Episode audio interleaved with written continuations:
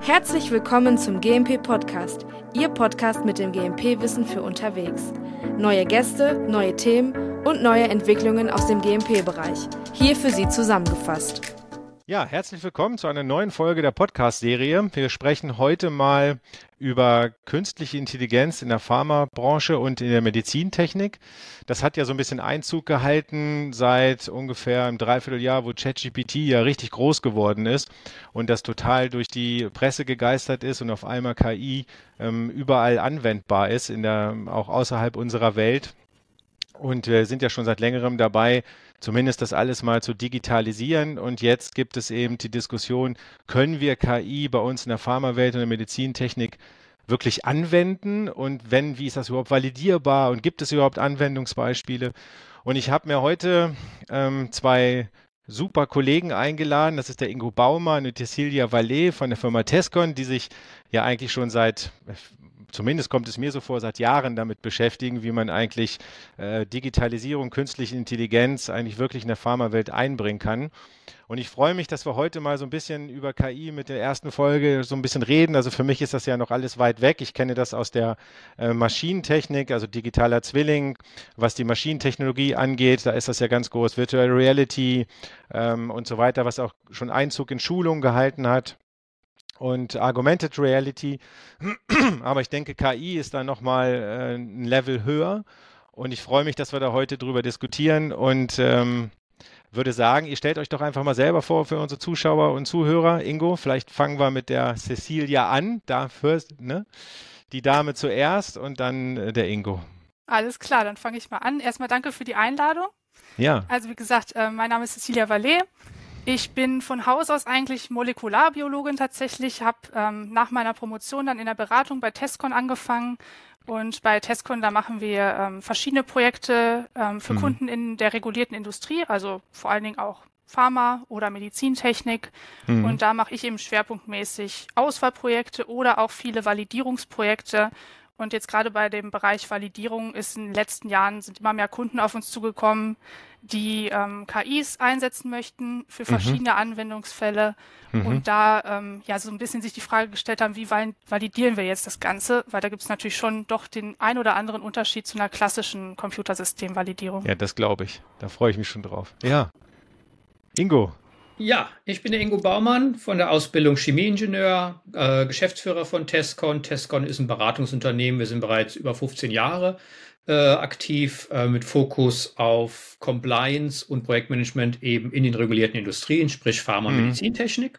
Ich selbst bin bereits mehr als 20 Jahre in genau diesen Branchen unterwegs und fragt es eben ein paar Jahre KI. Ja, seit 2018 ist das für mich eigentlich mein fast Hauptthema geworden inhaltlich.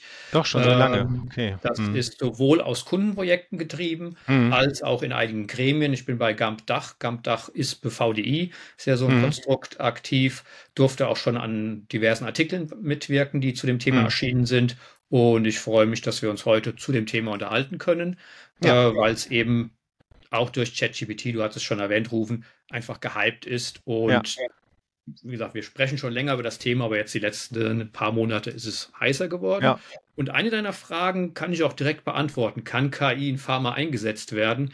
Das ist sehr einfach zu beantworten. Es wird eingesetzt. Also es gibt schon sehr, sehr viele Einsatzbereiche. Also gibt es schon richtige Anwendungsbeispiele, ja. wo, wo sich Pharmafirmen schon wirklich trauen, KI einzusetzen, ja? Äh, gibt hm. es. Äh, ob das immer dann GXP-relevante Bereiche sind, steht auf einem anderen Blatt. Hm. Also da gibt es sicherlich noch ein paar Zögerlichkeiten aber äh, Algorithmen und ähnliches, auch gerade von der FDA in Amerika, gerade im Medizintechnikbereich, schon seit Jahren zugelassen für verschiedenste Anwendungen. Also die Frage, ob ist durch die Realität beantwortet, die Frage, wie ist noch ein bisschen spannender. Ja, ja, das hm, ist eigentlich ganz interessant, weil ich hatte mal vor, ich weiß gar nicht, schon fast schon zehn Jahre her oder äh, vielleicht auch acht Jahre, da habe ich auch mal einen Artikel geschrieben über, über Roboter. Es gab ja mal eine Zeit, da haben wir mit Robotern erstmal angefangen, ja, also diese ganzen Geschichten, die jetzt in Isolatoren drinstehen. Stäubli ist ja da so, so ein bisschen der, der Protagonist, der am, am weitesten ist. Hm, und dann sind wir so darüber auch ins Philosophieren gekommen, wer, wenn jetzt Fehler passieren, ja, wer, wer ist denn eigentlich wirklich dafür zuständig? Ja, Stichwort diese Robotergesetze, die es eigentlich hätte mal geben sollen, wo man die Bundesregierung auch ein bisschen drüber geredet hat. Und jetzt sind wir einfach darüber hinweggegangen und sind in diese KI reingegangen. Ähm, und ich hatte neulich so, ein, äh, so eine Diskussion im Podcast, ähm, künstliche Intelligenz in Medizintechnik. Das ist ja äh, gerade, wenn man so auch auf die Problematik ähm, Blickrichtung hinsetzt, dass man natürlich auch gehackt werden kann, also Datenintegrität, Datensicherheit oder überhaupt ist das ganze System eigentlich wirklich sicher. Also er sprach denn davon, dass ja ähm, künstliche Intelligenz in Herzschrittmachern eingesetzt wird und man die ja auch hacken kann und so weiter. Also ich finde, wir sind da wir sind zwar ideenreich, ja, und wir wollen das auch möglichst schnell einsetzen, damit unsere Arzneimittel auch noch sicherer werden. Das ist auch richtig. Aber ich glaube, wir sind da noch nicht so richtig in der regulativen Tiefe eigentlich wirklich aufgestellt. Ja, also insofern äh, an dich die Frage, weil du ja auch da der äh, Protagonist bist, der an allen Fronten so ein bisschen auch regulativ kämpft. Wo kommen wir da eigentlich her, beziehungsweise was liegt eigentlich vor? Ne? Äh, auch das ist einfach tatsächlich vorliegen, tut da so gut wie nichts. Also es gibt erste Vorschläge. Sehr erschreckend, ne? Es ist erschreckend, aber man sieht jetzt gerade die letzten Wochen, Monate, äh, also es wird schon mit Hochdruck auch dran gearbeitet. Also sowohl die FDA mhm. hat äh, Discussion Paper rausgegeben, also holt sich Feedback vom Markt. Äh, es liegt bereits als Entwurf vor der EU AI Act, äh, der auch so Was ein paar, ist das jetzt genau? Das ist so. von der EU-Kommission ein Vorschlag, mhm. was eben eine Verordnung werden würde, äh, mhm. die regelt, in welchen Bereichen darf äh, künstliche Intelligenz eingesetzt werden und, und ein paar Bedingungen. Das ist nicht spezifisch für Pharma, also das ist für, für alle möglichen Anwendungen, deshalb geht es arg in die Breite. Aber das sind, das ist der erste Flock, der jetzt mal reingeschlagen ist. Die Richtung könnte es gehen. Mhm. Und ähm, auch noch eine interessante Entwicklung da von der EMA gibt es auch ein Reflection Paper. Da ist auch mhm. die Industrie beteiligt und da gibt es gerade in ein paar Wochen auch ein Meeting, äh, wo dann zu diesem Reflection Paper sich ausgetauscht wird. Und da zeichnet sich schon aus, dass Europa die EMA da anscheinend stärker regulieren will, als es sich aktuell in den USA abzeichnet. Also ob da eine Harmonisierung stattfindet, kann man drauf hoffen, glaube ich fast nicht. Aber man sieht alle Behörden, alle mhm. Gremien, die wir kennen, sind auf jeden Fall aktiv und haben was vorgelegt oder wissen, dass da der Dialog mit Industrie. Okay, also diese, diese, die Amerikaner sind da ein bisschen lockerer eigentlich, wenn ich das so zusammenfassen kann, als die, als die Europäer, die haben mal wieder, sind mal wieder sehr angstgetrieben. Eigentlich ist es ja immer ein bisschen umgekehrt, ne? Also so wie sich es momentan abzeichnet, geht es in die Richtung. Allein schon das Beispiel hatten wir auch bei Datenschutzgrundverordnung in Europa. Die vielen Daten, die man braucht, um mit KI oder Machine Learning zu arbeiten, muss man erstmal gewinnen. Das ist in Europa mit Datenschutzgrundverordnung schwieriger als auch wieder USA, wo einfach mhm. diese Daten einfacher verfügbar sind oder weniger reglementiert sind. Aber es ist ja sehr stark dann ja von dem Programmierer und von der Datenlage her abhängig, wie gut eigentlich meine künstliche Intelligenz ist. Ne? Also davon, das ist ja dann ähm, schon erschreckend, wenn es von einem Programmierer oder mehreren Programmierern, man sieht das ja jetzt an diesen ganzen bildgebenden KIs, die, womit man ja ziemlich viel auch Schmu betreiben kann, was, äh, ne, Stichwort äh, die ganzen Euro, außerhalb der Europa verschiedenen Länder und ähm, ethnischen Gruppen, die eventuell ausgeblendet werden können. da kann ich mir schon vorstellen, dass das, wenn es von so einem Programmierer äh, oder von mehreren abhängig ist, ja schon auch gefährlich ist. Ja? Absolut. Und da ist aber genau Validierung, Computervalidierung ist ja eines unserer Kernthemen, was in diesem Bereich auch diskutiert wird. Das sind mhm. Regularien, die es schon lange gibt oder Vorgehensweisen. Genau die kann man jetzt auch anwenden. Also wenn man jetzt irgendwelche ja, künstlichen äh, Algorithmen oder mhm. künstliche Intelligenz reglementieren oder kontrollieren will, ist der gleiche Gedanke, es zu kontrollieren. Das heißt, viele Methoden, die wir aus dem Bereich Computervalidierung ja. können, können wir auch anwenden. Und eine Sache möchte ich noch aufgreifen, dieses schien eben auch schon mal bei dir durch, der eine Programmierer, der was macht oder wie gefährlich ja. ist das alles. Ähm, ein Gedanke, der da auch mir mal mitgegeben wurde, ist, wenn man Perfektion erwartet, ist man natürlich auf dem falschen Weg. Das, was künstliche Intelligenz oder Machine Learning leistet, wenn es besser ist als das, was man heute hat, besser als der Mensch, besser als sonstige Algorithmen, dann macht man mhm. ja schon einen Fortschritt, Schritt voran. Natürlich, mhm. in kritischen Bereichen das abzusichern ist herausfordernd, aber es nicht zu nutzen, äh, weil eventuell ein Fehler gemacht werden könnte, aber man trotzdem ja besser ist als vorher, äh, ist natürlich zum Teil ein Paradoxon in unseren Köpfen, mit dem wir auch umgehen müssen. Und äh, das sehen wir halt, dass das Vertrauen, was wir häufig haben in den Unternehmen, mit denen wir arbeiten, in, in QA, also in Qualitätskontrolle und Qualitätssicherungsmaßnahmen, können da zum Teil angewendet werden. Zum Teil natürlich ein bisschen angepasst an die, an die neue Welt, aber das hilft sicherlich auch Vertrauen aufzubauen in mhm. künstliche Intelligenz und Machine Learning. Ja, ich sehe das auch ein bisschen kritisch, weil bei uns klingeln jetzt auch so, oder ich habe damit schon mehrmals jetzt äh, zu tun gehabt, dass wir Schulungen über künstliche Intelligenz laufen lassen. So. Und ähm, da habe wir sind jetzt mit einem Anbieter oder ich mit einem Anbieter im Gespräch das ist natürlich auch ein Stück weit gefährlich, ja. Also wenn ich mir nämlich jetzt früher haben wir klassisch geschult, ähm, Frontend-Schulung und dann haben sie ein paar Fragen beantwortet und dann sind die immer durchgekommen. Wir haben gehofft, dass die diese Schulung jetzt auch angenommen haben und über so eine künstliche Intelligenz, die halt mitdenkt, wie gut oder schlecht dieser Mitarbeiter ist, kann es auch dazu führen, dass natürlich irgendwann diese diese KI dann sagt, hör mal, der Mitarbeiter, das geht nicht, ja. Also der ist wirklich äh, 100% inkompetent, wie sich das so schön bei, bei, bei voller Kompetenzüberzeugung ja eigentlich.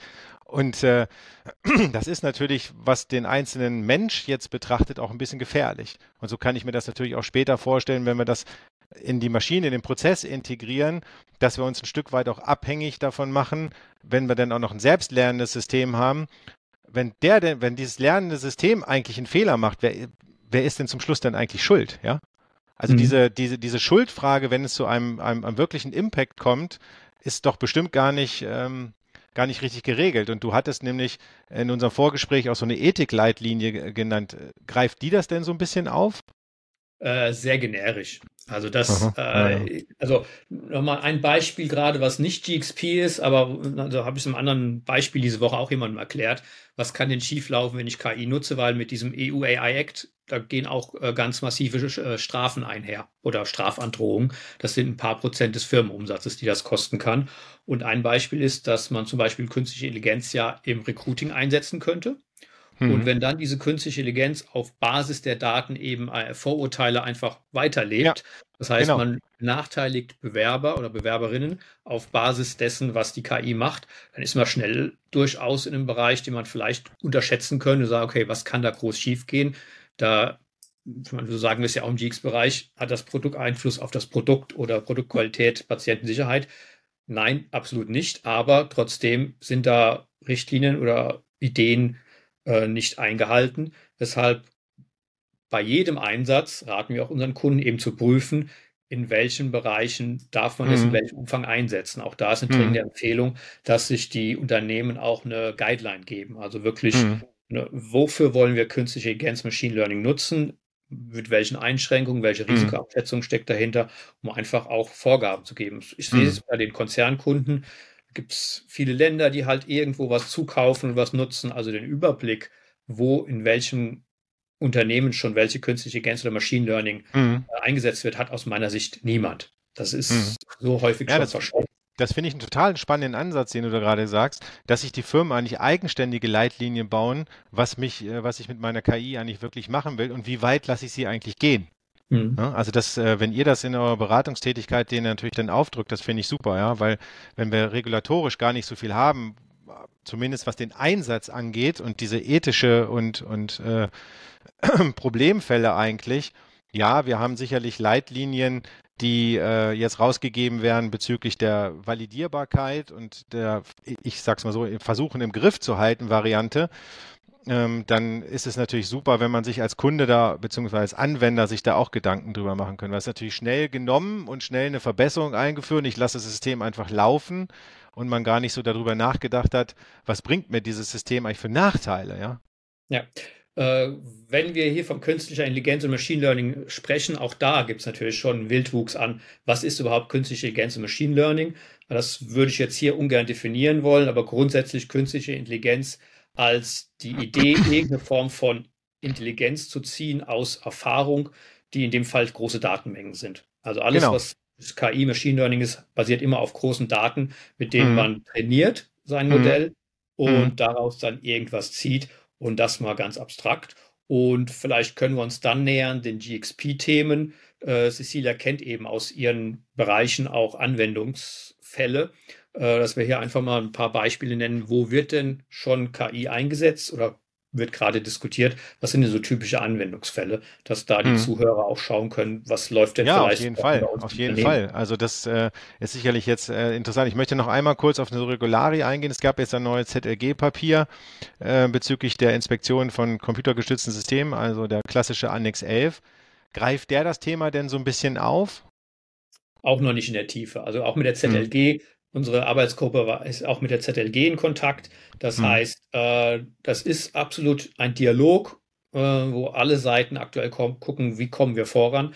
Mhm. Aber solange es keine tatsächlich formulierten Grundlagen gibt von den mhm. einschlägigen Behörden und Gremien, äh, ist das einerseits eine tolle Situation, dass man viel machen kann und gut begründen kann, warum man es macht, weil einfach mhm. noch man da ein Stück im Vakuum ist. Aber andererseits natürlich eine Unsicherheit, wenn man jetzt Sachen angeht äh, und die werden in einem halben Jahr durch Richtlinien untersagt, wäre das natürlich ein super GAU für Unternehmen, die da Geld und Zeit investiert haben, vielleicht sogar tolle Lösungen haben und auf einmal Edge Badge für Clinical Trials dürft ihr das nicht nutzen, weil das ist uns zu riskant. Hm. Also dieses EMA Reflection Paper äh, denkt vor, dass da im Bereich Clinical Trials man zum Beispiel keine selbstlernenden Modelle nutzen darf. Und wenn sowas hart vorgegeben wird, ist das natürlich eine Abkehr von dem, was wir bislang haben, das Paradies, jeder kann machen, was er will, wenn er begründet, warum und wie. Mhm. Ja, ja. Das, also gerade diese Anwendung jetzt in diesen äh, Clinical Trials äh, ist sehr interessant, weil es da auch, ich habe mir äh, zu unserem Podcast eine Recherche nämlich auch gesehen, dass es da Startups gibt, die jetzt genau darauf eigentlich aufsetzen, nämlich dass ich künstliche Intelligenz in den klinischen Studien einführe, was äh, dann doch sehr kritisch zu betrachten ist. Ne? Also gerade wenn es wiederum von dem Programmierer, von der Datenlage abhängt.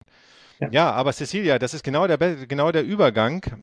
Diese, diese Anwendung, nachdem wir es versucht haben, zumindest mal ein bisschen zu definieren, was ist denn eigentlich jetzt wirklich so die Grundlage, aber welche direkten ähm, Möglichkeiten gibt es denn aktuell mit der derzeitigen Situation, sowas einzusetzen? Mhm. Also gibt es mit Sicherheit relativ viele Beispiele, die schon genutzt werden. Mhm. Ich kann einfach auf ein paar eingehen. Zum Beispiel klassisch wäre so, wo es schon relativ lange genutzt wäre, wird, ist äh, Forschung und Entwicklung, mhm. weil das ja nicht direkt jetzt eine Auswirkung auf GXP-Regularien hat, aber allein schon sowas ähm, in der Forschung wie bei Datenbanken zum Beispiel. Man kennt chemische Verbindungen und deren Struktur mhm. und weiß, hat auch Krankheitsdaten dazu und mhm. hat dann aber wiederum andere chemische Verbindungen, von denen man jetzt die ähm, biologische Wirkung noch nicht kennt und nutzt KI, um da eine Einschätzung zu treffen, zum Beispiel. Mhm. Mhm. Das wäre so ein Beispiel, wo schon ja, länger genutzt wird. Ähm, dann auch noch im Bereich Pharma wäre auch sowas wie Predictive Maintenance für die Wartung von Gerätschaften. Also man überwacht, sage ich mal, Geräte mit bestimmten Sensoren zum Beispiel konstant und versucht dann Voraussagen zu treffen, wann muss denn so ein Gerät gewartet werden. Das kann mhm. natürlich dann, sage ich mal, verhindern, ähm, ja, dass es dann aber ist zu spät nicht, ist und ja, es kaputt genau, geht. Aber ist das nicht eigentlich der, ähm, den Part, den wir früher schon mal so ein bisschen hatten? Also diese vorausschauende Wartung mit Machine Learning und Überwachung durch Sensoren, da braucht man ja nicht unbedingt jetzt eine künstliche Intelligenz dazu. Also wo ist denn da jetzt so der USP eigentlich bei dieser Geschichte? Ja, ich meine. Ähm, durch die verbesserte Datenlage, die ich dann ja. irgendwie automatisch ja. auswählen lasse? Wahrscheinlich, durch, ne? Durch die hm. mächtigeren Tools, die man jetzt hat hm. in der Auswertung. Äh, ja. erstens, man hat mehr Daten, aber auch die Auswertemöglichkeiten, eben diese Daten als Erfahrung gleichzusetzen und zu schauen, okay, das ist etwas, was man auch in der Vergangenheit schon manuell getan hat und tun konnte. Aber jetzt hm. gibt es eben KI-Modelle oder ML-Modelle, die das einfach besser unterstützen oder auch verfügbarer sind. Hm. Äh, und deshalb ist natürlich auch, ja, je nachdem, worum es jetzt geht, wenn man jetzt einen simplen Algorithmus nutzt, muss man natürlich auch immer sagen, das und das bedeutet, demnächst ist eine Wartung fällig. Hm. Und bei einer KI dann wiederum andersrum, es ist, die erkennt vielleicht aufgrund einer hohen Datenlage, wann eine Wartung fällig ist, was vielleicht der Mensch gar nicht als wartungsfällig erkannt hätte hm. in dem Fall. Okay, ja, ja. Ah, gut, aber ich denke, es gibt ja dann, da könnte man drüber hinaus ja dann gleich auch in die Prozesssteuerung gehen. Ne? Also ich denke mal so, künstliche Intelligenz in der Prozesssteuerung genau. ist doch bestimmt euch auch schon über den Weg gelaufen. Ja, ne? das ist auf jeden Fall schon ein bisschen, bisschen komplexeres Beispiel. Da haben wir auch schon konkret mit zu tun gehabt.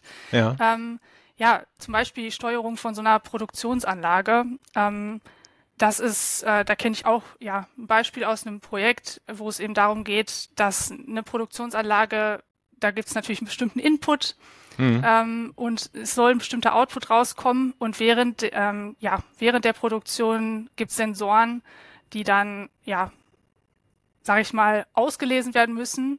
Mhm. Und normalerweise müsste dann eben ein Pharmazeut aufgrund der Werte eine Voraussage treffen, was muss ich jetzt für Einstellungen machen, damit ich meinen mhm. gewünschten Output bekomme. Mhm. Das ist aber teilweise eben nicht so linear. Das heißt, man kann nicht eins zu eins sagen, okay, wenn der Wert jetzt höher ist, dann muss ich mhm. das niedriger stellen, sondern das ist so komplex, dass da eine KI wirklich ähm, unterstützen kann und äh, ja, das dann deutlich vereinfachen kann. Mhm. Ja gut, das kann ich mir jetzt gut vorstellen, wobei es natürlich dann auch wieder ein bisschen gefährlich wird, weil man dann ja, wenn die KI jetzt eigentlich den Prozess selber steuern soll, aufgrund der, der Datenlage, die man ihr jetzt eingespeist hat. Da sind wir dann wieder so in dieser Problematik, wie weit darf die KI eigentlich jetzt gehen, ja?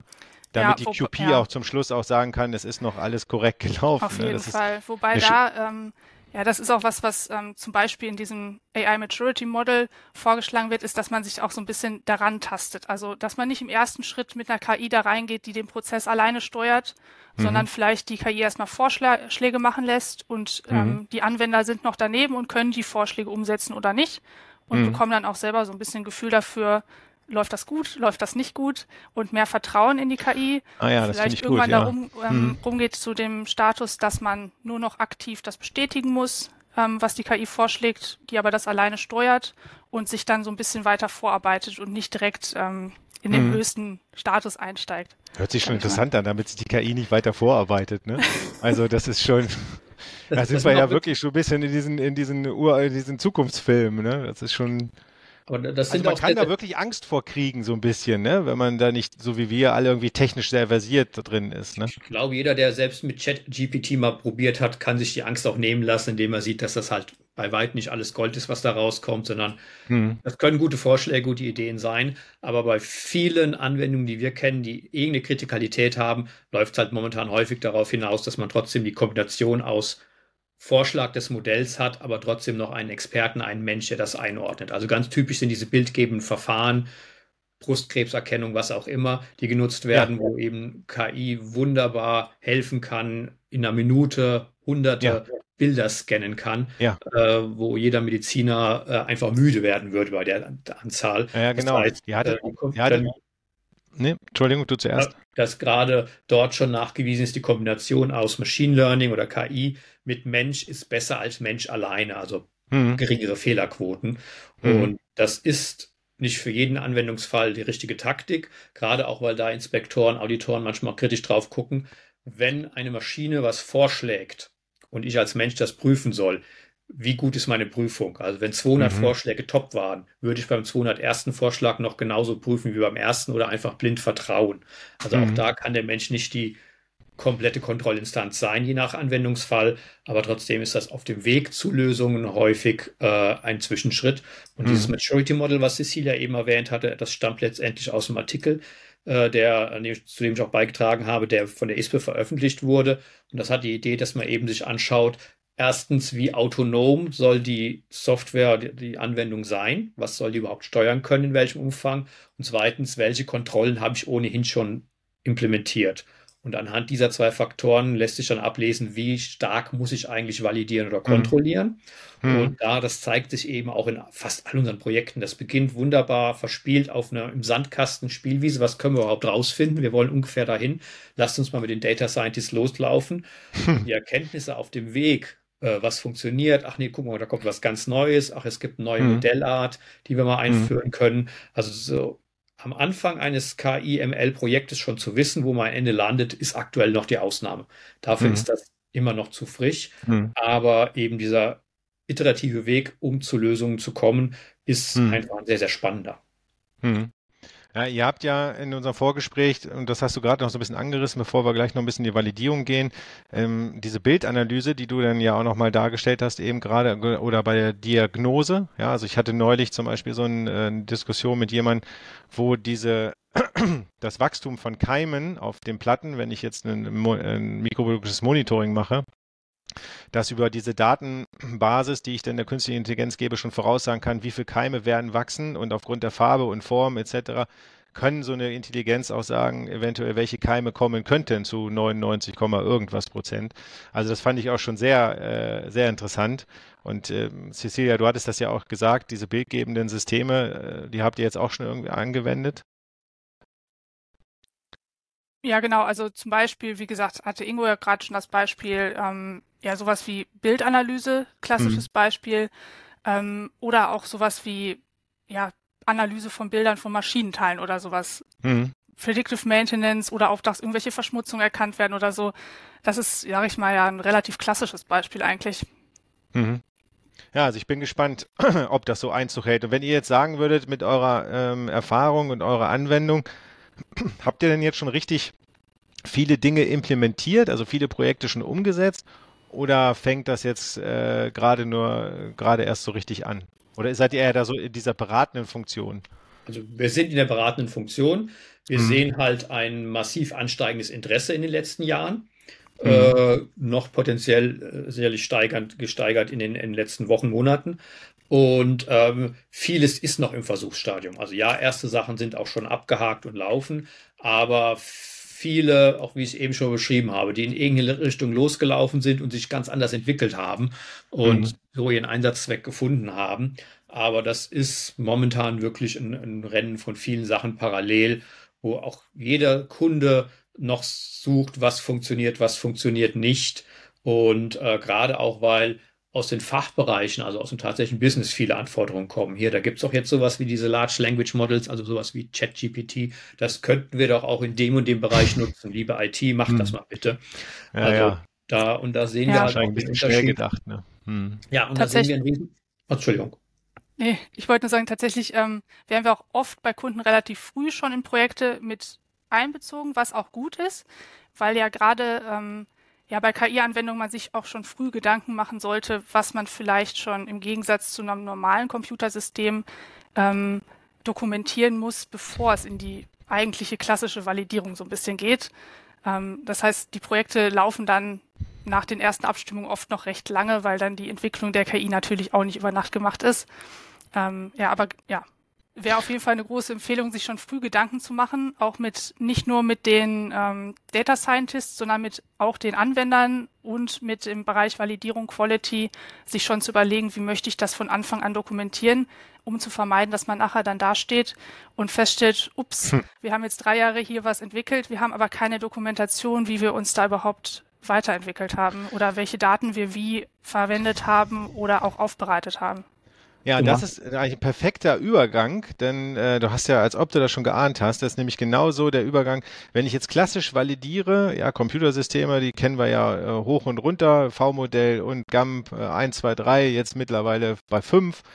Aber so eine KI, wie, Cecilia, wie würdest du denn jetzt so ein System eigentlich angehen? Mhm. Also was, Gibt es da so ein, so ein, so ein, so ein einfaches äh, System, wo man sagt, man muss zuerst das, das, das machen? Der erste Teil unserer Podcast-Folge endet hier. Freuen Sie sich auf eine Fortsetzung in der nächsten Folge. Vergessen Sie nicht, den GMP Podcast zu abonnieren. Wir sind gespannt auf Ihr Feedback